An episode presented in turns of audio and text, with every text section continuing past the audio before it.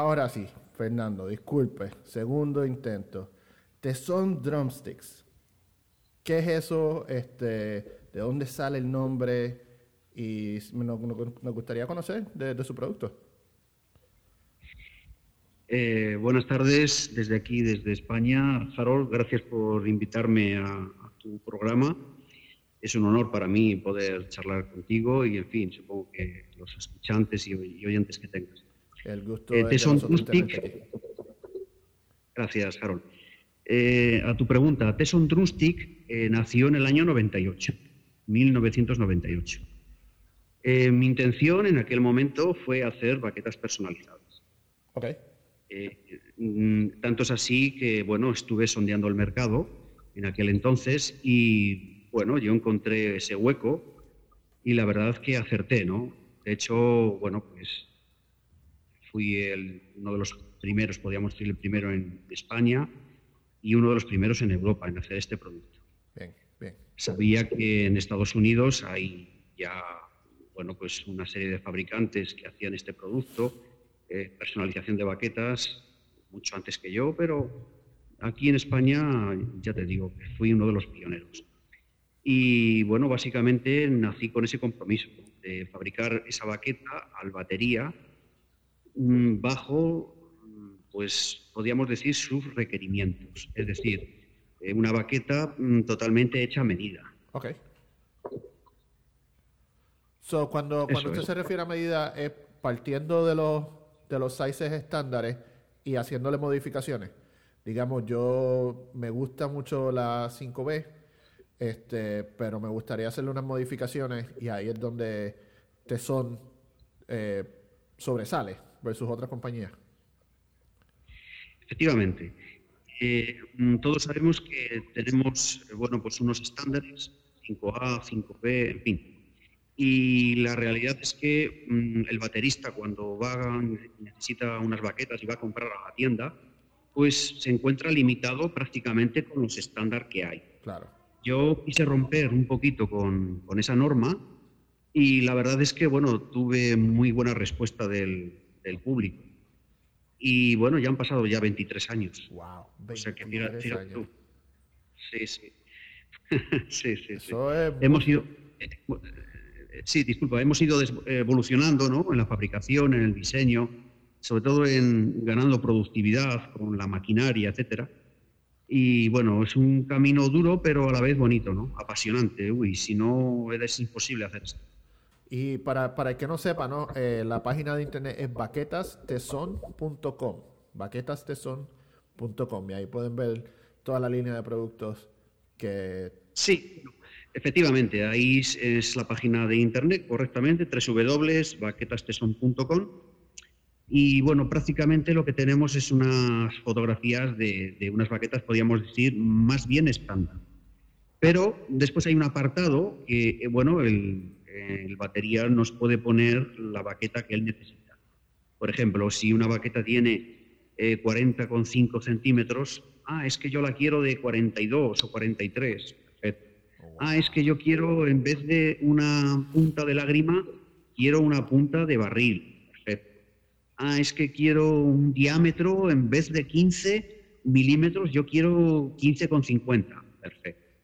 Bueno, pues e, a eso es lo que nos dedicamos. Y ustedes tienen toda esa maquinaria para, para hacer eso, esos ajustes. Efectivamente, y tanto. Eh, hay muchas maneras de poder fabricar baquetas, ¿no? Y uno de, las, de los problemas que yo tuve cuando empecé es encontrar una máquina versátil para yo poder hacer esto. Evidentemente no la hay en el mercado. hubo que diseñarla, hubo que, que bueno, pues hacerla prácticamente desde cero. Y es la máquina que me permite hacer esos cambios rápidamente y tener una cierta productividad y, lógicamente, tener una cierta remuneración. Claro, claro, claro, porque tiene, tiene que ser costo efectiva.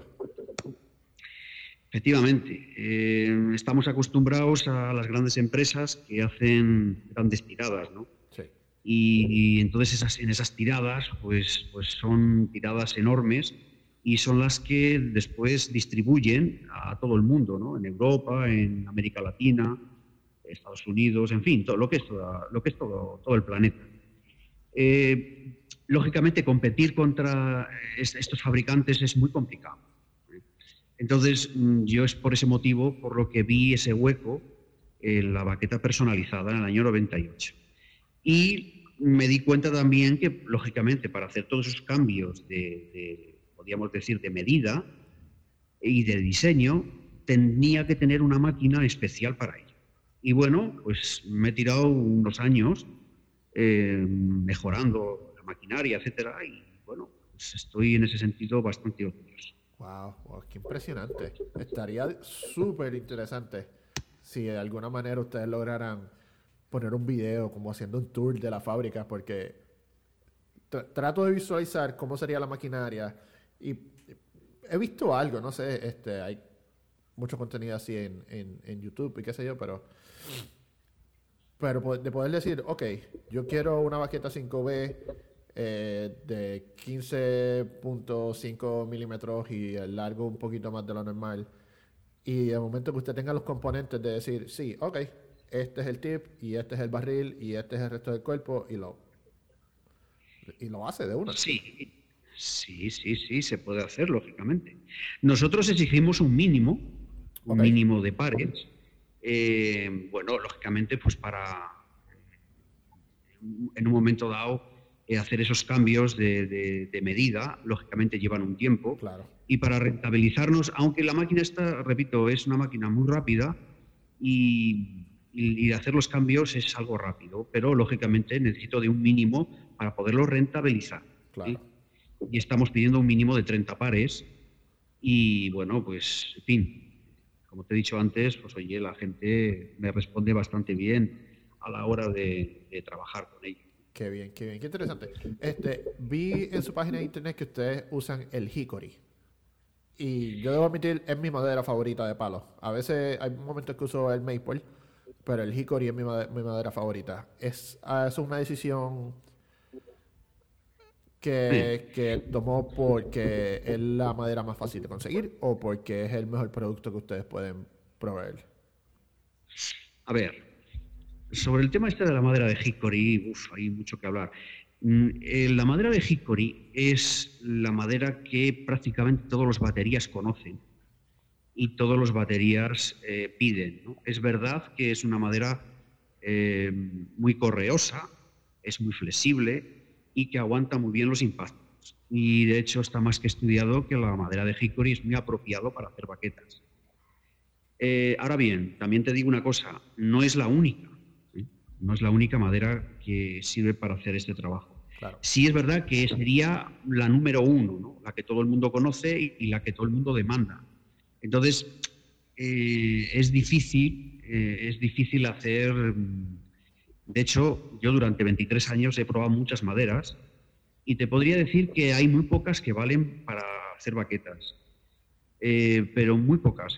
No quisiera decir cuáles porque la verdad es que hay muchas clases de madera. Claro y, oye, mm, es, complicado también comercializarlo. ¿Por qué? Porque la gente está muy acostumbrada al hickory. Entonces, sí, podríamos decir que el hickory es la madera que utilizamos, pero yo, fíjate tú, te voy a decir algo, Harold.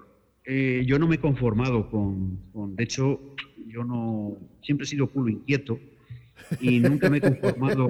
Sí, nunca, esa, frase no se escucha acá mucho. No, aquí en España se dice mucho. Me gusta, me gusta. Eh, es eh, pues una persona que es, bueno, pues está siempre disconforme, ¿no? con, con, con, lo que hay, ¿no? Y bueno, pues dentro de lo que había y lo que la gente te pide, que es la madera de hickory, yo justamente este año de la pandemia hemos, bueno, se ha conseguido una madera mucho más dura que el hickory. Y es hickory igual. Entonces yo la llamo hickory temple.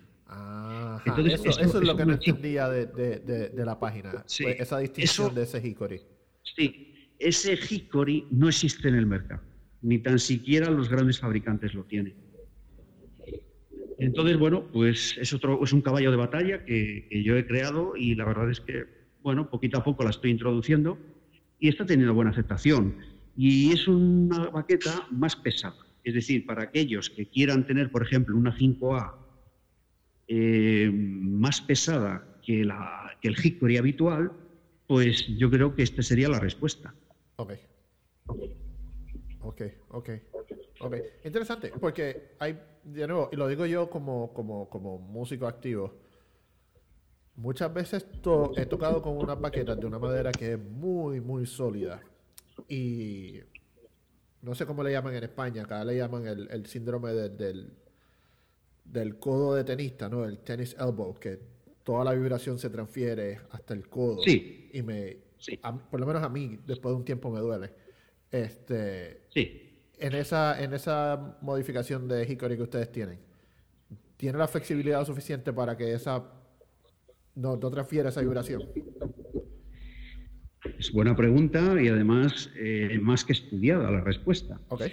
Eh, mm, efectivamente, cuando tú estás tocando con baquetas mm, con una densidad eh, que no es, podríamos decir, una madera más dura que el hickory, podría ser el roble. El roble japonés, el shirahashi, mm, pues esa madera es una madera bastante más densa que el hickory. ¿Qué ocurre? Bueno, pues tú cuando golpeas ¿Qué ocurre? Pues que se te, todas las vibraciones se te transmiten a la muñeca y puedes, puedes tener problemas con los tendones, en fin, lo llaman aquí en España problemas con el, con el puente carpiano o algo así, ¿no? no, no, el sí. Es un problema médico que incluso ha habido baterías que les han tenido que operar. Entonces, lo que se pretende es que la baqueta sea, mm, bueno, pues una, herramienta cómoda para el baterista. Bueno, pues con este Hickory Temple es, es más pesado, sí, pero tiene, mm, sigue siendo Hickory, con lo cual esa, esa manera de absorber el golpe la sigue manteniendo. Entonces, bueno, pues ha sido para mí un gran descubrimiento, ¿no? Y para la gente que lo está ya está probando. Sí, sí, sí, sí, sí. Wow, qué interesante. Es decir, si tú comparas, por ejemplo, esta, yo recuerdo aquí, yo no sé ahí vosotros en Estados Unidos, eh, cuando salieron las baquetas estas, eh, eran tipo grafito. Ajá, las color eh, negro que, que, uno montaba en dos, tres partes diferentes. Sí, la verdad es que eran baquetas muy durables, pero yo recuerdo haber tenido un par de baquetas y muchos de, bueno, pues mis clientes inclusive me han hablado de ello, ¿no? O sea, pegar golpes con ella y, y sí, sí, son baquetas que aguantan muy bien pero las vibraciones que transmitían a la muñeca eran terribles. Entonces, eh, es un tema que hay que tener muy en cuenta a la hora de lanzar un producto. En este caso concreto, se ha más que probado y la absorción que tengo de los golpes con este sistema temple es eh, asombroso. Wow, wow. No, es genial. lo, que, lo que hace lo que uno descubre, ¿no? Después de hacer research y, una persona tan conocedora del mundo de las baquetas y de las maderas como lo es usted, eh, wow, eh, estoy aprendiendo un montón, así que muy agradecido de su tiempo. Este, le pregunto, porque además de, pienso ahora en las redes sociales, ¿no? No solamente puede hacer personalizaciones de, de, de tamaños de baquetas, pero también puede hacer personalizaciones con logos y sellos y lo pienso más en el baterista que, está en Instagram, ¿no? Que, está creando su propia marca y de momento tiene una baqueta que tiene su propio logo. Ah, debe ser una gran herramienta o un mercado ahí que, está creciendo. Sí, sí, sí. Eh, de hecho, la personalización con los logos pues, está hoy en día muy, muy en boga y te puedo decir que, bueno, dentro de los clientes, pues cada uno pues me manda pues logos como puede ser un dibujo, puede ser eh, una firma o mismamente el nombre, en fin, ya cada uno ahí sabe lo que tiene que poner en la baqueta. Pero sí, sí, nuestras baquetas las firmamos con nuestra marca y también, lógicamente, con el logo del, baterista. Wow. Eso, eso, y eso está bien interesante. Acá en los Estados Unidos no sé, no, que yo sepa, que yo sepa, ¿no? Y afortunado de tener muchos amigos que trabajan en la industria de, la batería, de hacer productos y eso. Pero es muy difícil ah, poder conseguir o poder lograr, ¿sabes? Tener, yo quiero tener baquetas con mi nombre. Es muy, muy difícil. Y mi bueno, nombre debe pues ser hasta carísimo. Pues fíjate, mira, eh, te voy a decir algo, ya que estoy hablando contigo y me están y que ahora no, se escucha nadie. Eh, si ahora mismo yo tuviese una oferta desde Estados Unidos, fíjate lo que te digo, eh, y que me facilitaran lo que es la, bueno, pues una, estancia allí, bueno, pues podríamos poner directamente allí una, sucursal. Claro. Sí, sí, de, de Tesson ¿Por qué no? Estaría encantado de la vida. Lo único, oye, pues desconozco el país, desconozco el mercado todo. es vamos, una que se me acaba de ocurrir ahora. Digo, bueno, pues mira, ¿por qué no abrir aquí en Estados Unidos una sucursal? es un país donde ha nacido prácticamente la batería. Entonces, bueno, pues sería muy interesante, tanto para vosotros como para, nosotros, Claro, claro. Vamos a ver si alguien que está escuchando y le interesa y sepa de, de cómo traer productos transatlántico, este, podemos... Me encantaría, me encantaría. Este, yo siempre pienso que mientras más competencia, el, músico es quien, quien mejor sale. Y lamentablemente acá en Estados Unidos hay tres marcas, realmente son dos marcas, pero, pero técnicamente son tres marcas de palo quien está corriendo el mercado y, y, hace falta competencia, hace falta competencia. La verdad es que mm, yo recuerdo cuando empecé, eh, siempre yo tuve como héroe, eh, dentro de las marcas que todo el mundo conocemos, hay muy buenas marcas de maquetas en Estados Unidos, hay grandes fabricantes, fabrican maravillosamente, pero el que yo siempre he tenido ese recuerdo es del señor Big Fear. Sí. Siempre he tenido, bueno, de hecho, mm, recuerdo cuando empecé, pues me puse en contacto con, la fábrica y me contestó este señor eh, que disponía de unas máquinas, en fin, que, me podía vender, etcétera, etcétera. Y bueno, pues en aquel momento no, no, me interesó porque la manera de fabricar de ellos es muy diferente a la mía. Y lo que sí que es verdad es que siempre les he tenido como, bueno, los número uno, ¿no? en fin, yo creo que igual que con la batería que tenemos a nuestros héroes, yo con, las baquetas, la verdad es que siempre tuve gran admiración ¿no? por el trabajo de este señor. Claro, es como para mí, Big Fifth, este, él creó palos, él siendo músico, no, no era un gimmick, no era alguien que tengo esta madera, ¿qué hago con esta madera? Voy a crear este producto. No, él lo hizo por una necesidad de ser músico y querer tener su, la, herramienta que mejor le funciona y, pues ha logrado crecer lo, que es hoy en día. Big Fear, este señor era exactamente un percusionista de la Filarmónica de Boston, si no me equivoco. Eso es correcto, sí. Y, bueno, pues lo que hizo fue empezar a hacer unas baquetas eh, debajo de su casa y con un señor que tenía un pequeño torno, etcétera. Y se la empezó a repartir a los baterías en aquel momento que él conocía, la zona de Nueva York, fíjate Estamos hablando de pues, bateristas tan reconocidos como pueda ser Art Blakey, Tony Williams. Todo o sea, estas baterías como, eh, vamos a ver, como este hombre, que no recuerdo ahora mismo, madre mía, que se me, se me van los nombres, ¿verdad? Sí, sí, no, Con tantas cosas.